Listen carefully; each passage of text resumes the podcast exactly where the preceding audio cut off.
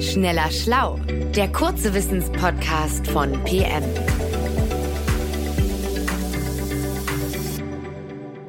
Hallo und herzlich willkommen zu einer neuen Folge von Schneller Schlau, dem kurzen, knackigen Wissenspodcast von PM. Mein Name ist Barbara Lich und ich möchte heute über ein psychologisches Phänomen sprechen, das wir alle kennen, weil wir es einfach alle schon mal erlebt haben, nämlich das Gefühl, ausgeschlossen zu sein. Ich frage mich, warum tut das eigentlich so verdammt weh?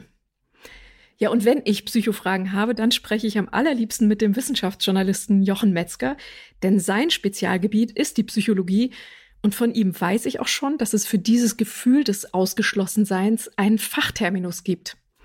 Ostrazismus. Ja, Jochen, so ein Ismus klingt ja doch immer erstmal kompliziert. Stimmt, Barbara. Und dieser hier klingt, glaube ich zumindest, besonders kompliziert, ja. Ostrazismus, das stammt aus dem Altgriechischen, abgeleitet vom Wort Ostrakon. Das bedeutet Tonscherbe. So, und vielleicht klingelt es auch schon bei manchen, die uns gerade zuhören, weil sie sich an ihren Geschichtsunterricht erinnern. So im alten Athen, da gab es ja das sogenannte Scherbengericht. So, da hatten die Menschen einmal im Jahr die lustige Chance, irgendwelche Mitbürger für zehn Jahre aus der Stadt zu verbannen, wenn die sich wiederholt daneben benommen hatten. So, und darüber wurde dann abgestimmt und als Stimmzettel hat man damals eben Tonscherben benutzt, äh, in die man dann die entsprechenden Namen geritzt hat. So. Und wer eine bestimmte Anzahl von Stimmen gekriegt hat, der wurde dann zack für zehn Jahre aus der Stadt rausgeschmissen. So. Daher kommt der Name Ostrazismus von Ostrakon, der Tonscherbe. Okay, wenn der Ursprung des Begriffs bis in die Antike zurückreicht, dann frage ich mich natürlich, seit wann befasst sich die Wissenschaft damit? Äh, seit mehr als 30 Jahren tatsächlich. Hat man ja ganz oft, man hat noch nie davon gehört. Und in der Wissenschaft ist irgendwas schon ganz lange da. So auch hier. Und letztlich verdanken wir das Forschungsgebiet einem Sozialpsychologen namens Kip Williams von der Purdue University in Indiana in den USA. Und das Lustige ist, am Anfang der Ostrazismusforschung steht eine Frisbee-Scheibe. Oder besser gesagt, naja, es fällt eine Frisbee-Scheibe. Wenn du das schon so ankündigst, dann wittere ich eine gute Geschichte. Ja, unbedingt. Also, die Geschichte geht so, eines Nachmittags Mitte der 1980er Jahre, da flätzt sich der junge Kip Williams mit seinem Hund im Park, äh, plötzlich trifft ihn ein Frisbee am Rücken, er guckt sich um und sieht die beiden Spieler, also steht er auf, wirft die Scheibe zurück, wie sich das gehört, und als er sich gerade wieder hinsetzen will, wirft ihm einer der beiden den Frisbee halt wieder zurück. So, Oh, Kip Williams so, okay, dann spiele ich halt mit.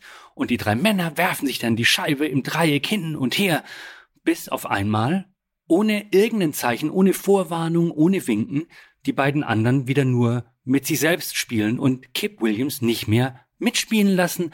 Die tun so, als wäre er gar nicht da, als wäre er Luft. So. Und später hat Kip Williams gesagt, dass er sich in dem Moment total dumm, verletzt und, und peinlich berührt gefühlt hat. Aber er kannte die beiden ja nicht mal. Also warum hat ihm dieses Frisbee-Erlebnis so einen Stich versetzt? Ja, genau das hat er sich ja auch gefragt. Was ist hier eigentlich los, ja?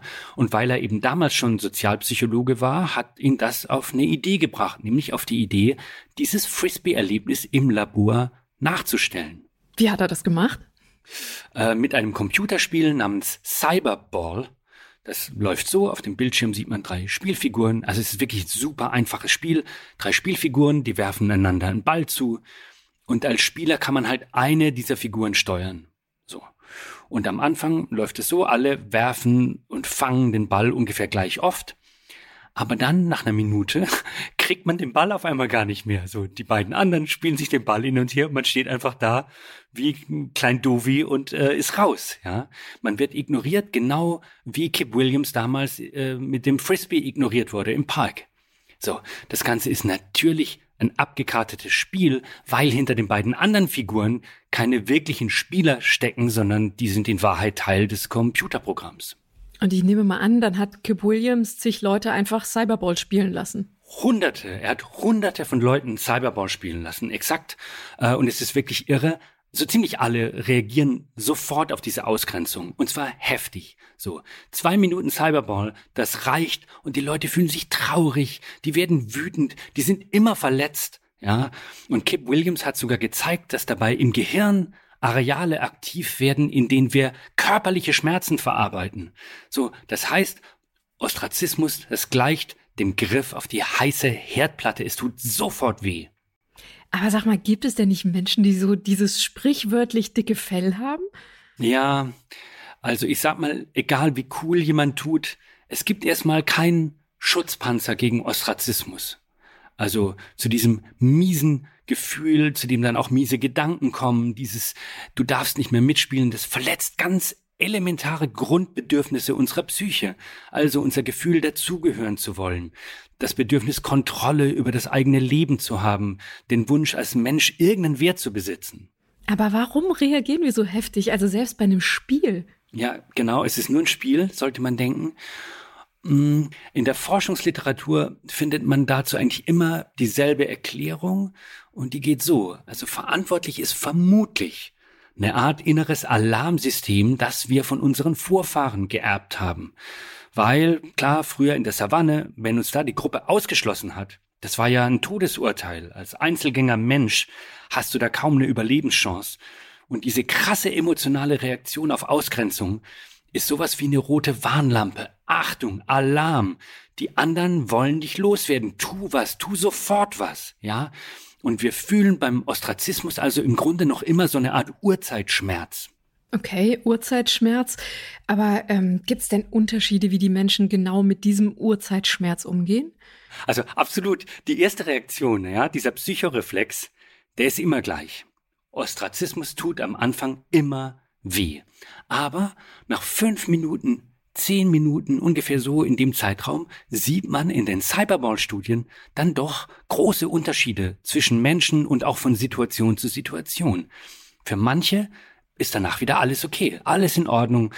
Andere aber, die schlagen sich dann noch immer mit blöden Gefühlen rum.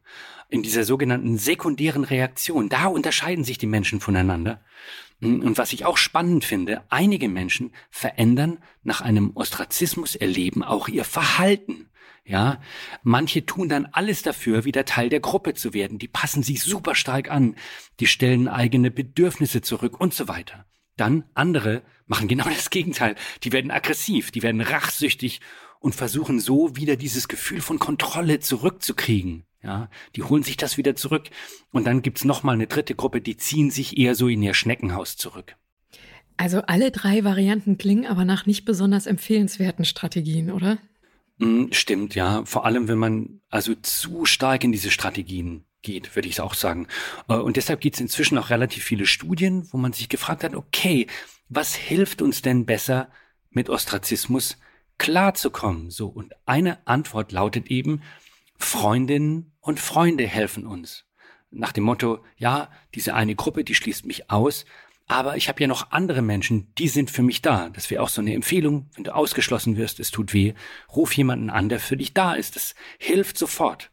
So, was auch hilft, sind Achtsamkeitsübungen, Meditation. Weiß ich, ist nicht jedermanns Sache, aber das hilft, wenn man das einigermaßen hinkriegt. Äh, man sieht auch, dass Menschen mit einem stabilen Selbstwert sich deutlich schneller von Ostrazismus erholen und besser, zuverlässiger erholen. Und dann gibt's noch einen spannenden Fall, über den ich äh, auch noch reden will, wo wir im Alltag Ostrazismus fühlen, ja, obwohl in Wahrheit gar kein Ostrazismus da ist.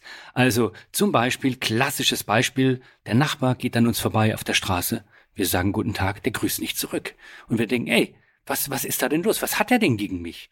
In Wahrheit war er aber vielleicht nur in Gedanken, der war mit seinen Gedanken woanders und der hat uns gar nicht gesehen, der hat also nichts gegen uns. Ich glaube, es ist wirklich ein klassisches Alltagsbeispiel. Aber sag mal, ähm, weißt du eigentlich, was Kip Williams gemacht hat äh, nach seinem Frisbee-Erlebnis, um sich selbst wieder zu erholen? Der hat sich erstmal eine extra Portion Zuwendung geholt, und zwar von seinem Hund. Okay, das klingt aber nach einer wirklich guten Idee für den Umgang mit Ostrazismus. Vielen Dank, lieber Jochen, ähm, für diesen kleinen gedanklichen Ausflug, der uns sogar bis in die Antike geführt hat. Mir hat es total Spaß gemacht, vor allen Dingen, weil ich es ja so spannend finde, zu erfahren, wie psychologische Forschung überhaupt funktioniert und auch wie Wissenschaftlerinnen und Wissenschaftler auf die Ideen für ihre Studien kommen. Genau, und manchmal braucht es dafür halt nur ein Frisbee, der zufällig in die falsche Richtung fliegt. Alles klar, vielen Dank, Barbara, und bis zum nächsten Mal. Schneller Schlau, der kurze Wissenspodcast von PM.